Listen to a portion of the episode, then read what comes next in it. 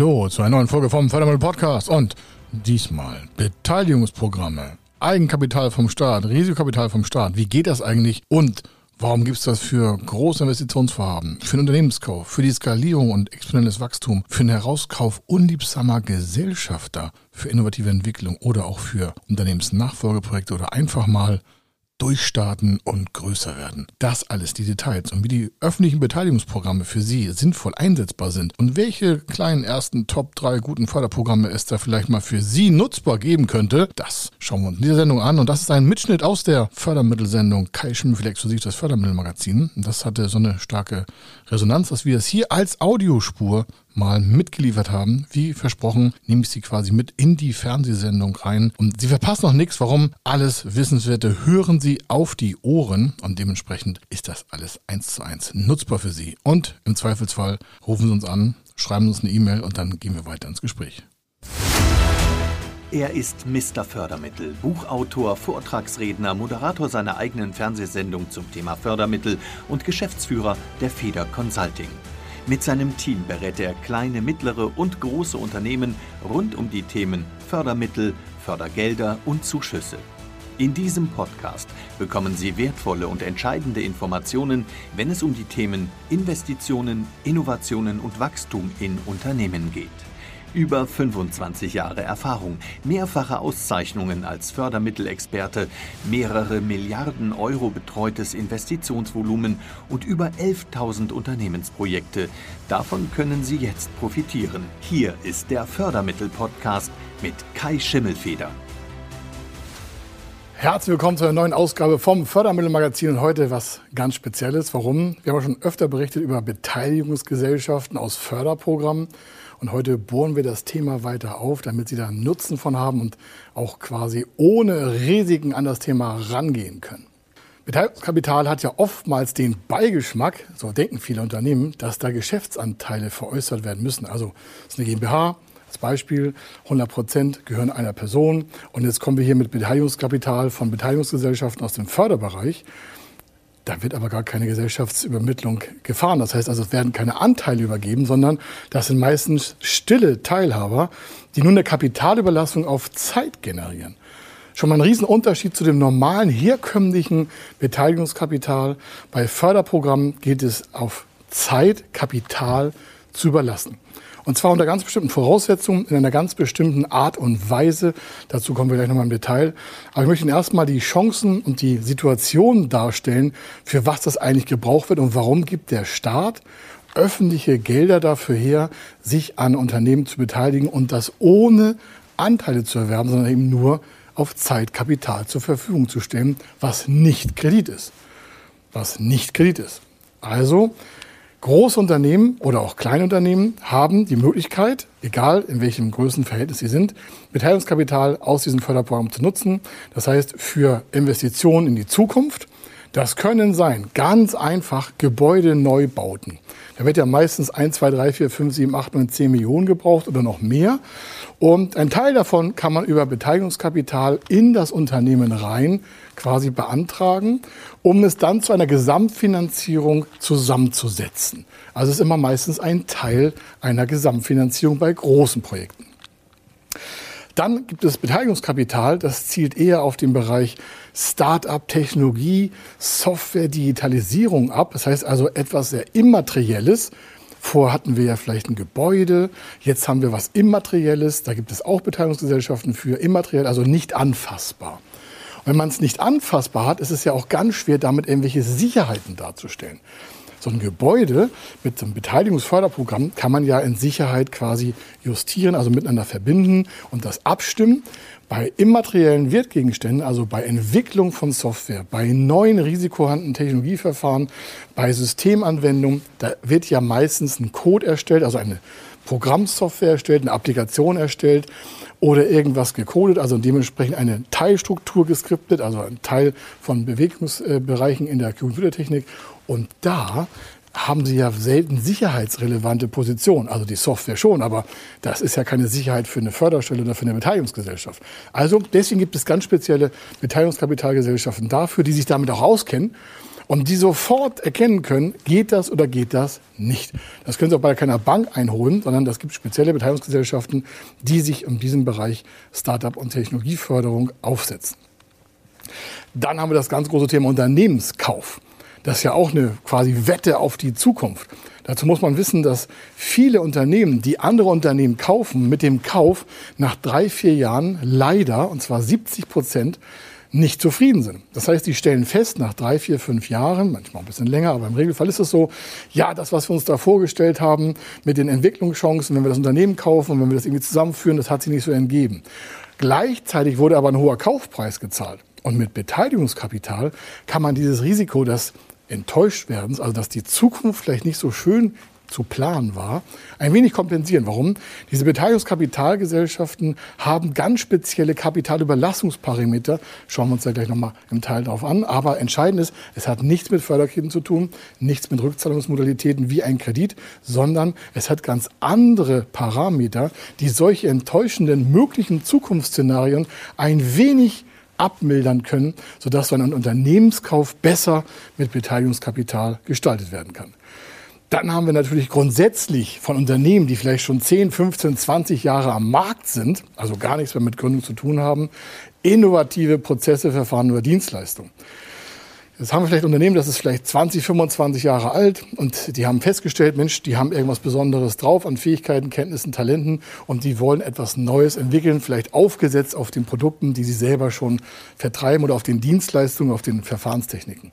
So, jetzt ist das Unternehmen 20 Jahre alt, fällt aus der Gründerförderung raus, gibt aber speziell für diese Art und Alter von Unternehmen Beteiligungskapital, sodass dort Kapital überlassen wird, auch wieder auf eine bestimmte Zeit, sodass das Unternehmen mit diesem Kapital arbeiten kann und nicht zur eigenen Hausbank muss. Das ist also bankenunabhängiges Beteiligungskapital. Schauen wir uns mal ein paar Parameter an, was Beteiligungskapital in der Ausgestaltung für ein Unternehmen bedeutet. Also erstmal ist es ja Risikokapital, denn die Beteiligung wird ja ohne Gesellschaftsanteile an das Unternehmen ausgereicht, nach intensiver Prüfung, nach viel rechtlichem Schriftkram, nach ein bisschen Bürokratie, alles dabei. Aber das Unternehmen kann dann ja nur irgendwann sagen, so und so ist die Planung und dafür hätten wir gerne das Beteiligungskapital. Also es ist doch sehr risikoorientiertes Kapital. Es muss nicht für Start-up oder Technologie sein. Ich habe ja vorhin ein paar Fälle erläutert. Wir reden von einem Durchschnittsunternehmen, das sich mit dem Thema beschäftigt, aber es ist quasi immer Risikokapital. Wir nennen das auch staatliches Risikokapital, weil ja keiner eine Garantie geben kann, dass in den Rückzahlungsmodalitäten, und wir reden bei diesem Beteiligungskapital meistens so ab acht, neun oder zehn Jahren Rückzahlung, ist ja kein Zuschuss, also kriegen Sie nicht geschenkt, das müssen Sie irgendwann zurückzahlen, aber vielleicht erst in acht, neun oder zehn Jahren.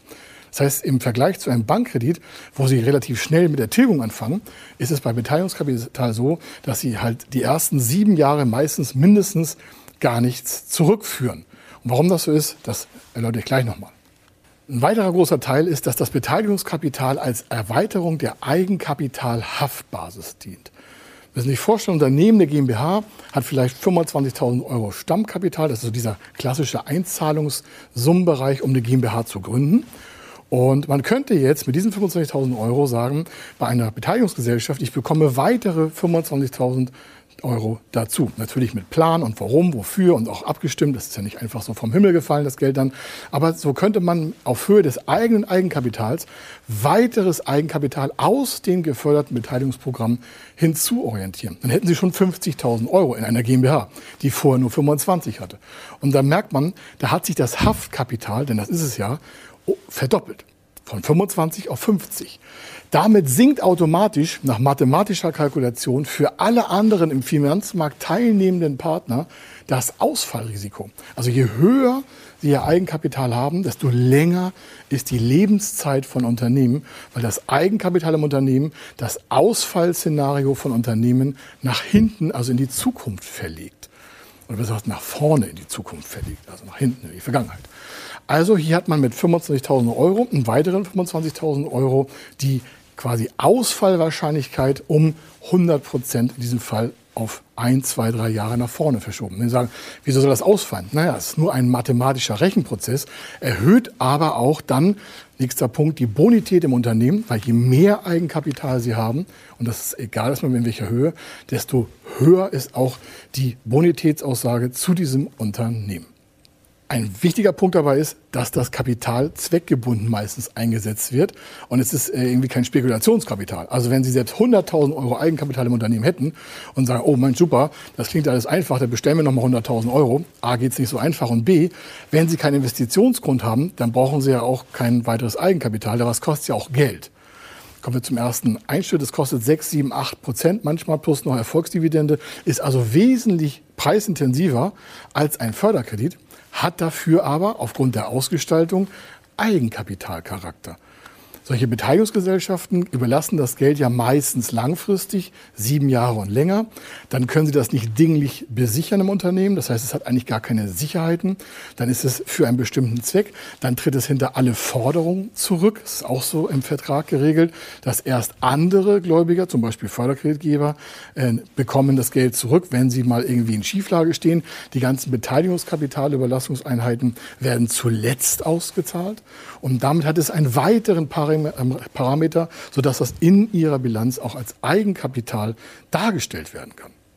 Es gibt halt so viele äh, Beteiligungsprogramme zur Förderung, dass wir das mal in drei Bereiche quasi untergliedert haben. Das eine ist der Mezzanin-Bereich. Das heißt also Mezzanin von italienisch Zwischengeschoss. Warum heißt das so? Da ist die Ausgestaltung wählbar zwischen Fremdkapital und Eigenkapital.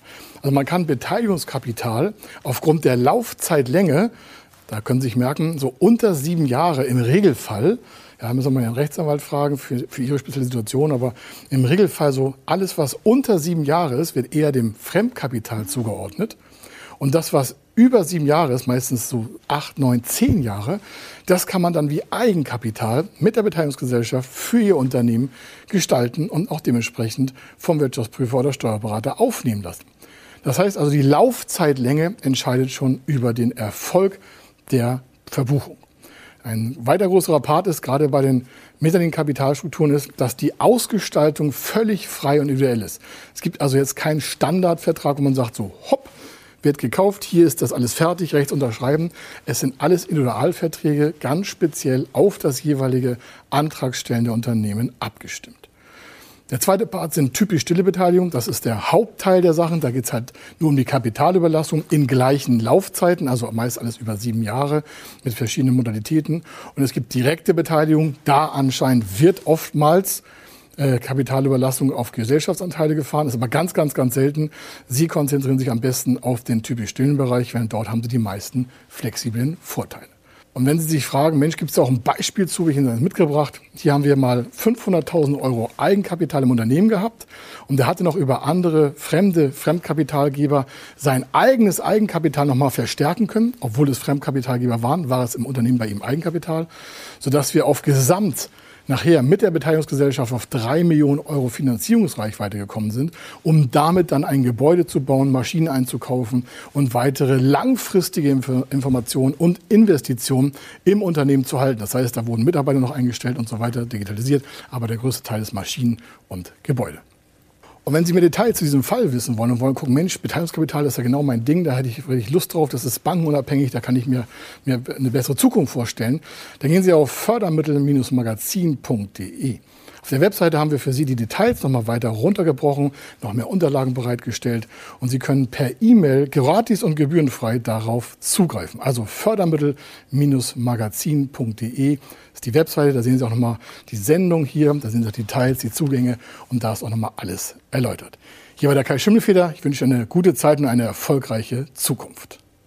Wenn Sie wissen wollen, ob Ihre geplanten Investitionen förderfähig sind und wie Sie zu den richtigen Förderprogrammen kommen, dann gehen Sie auf die Website www.fördermittel-testen.de. Dort können Sie Ihre Projektdaten an das Team von Feder Consulting übermitteln und erhalten dann ein Ergebnis zu den möglichen Förderprogrammen gesendet. Viel Erfolg und eine gute Zukunft.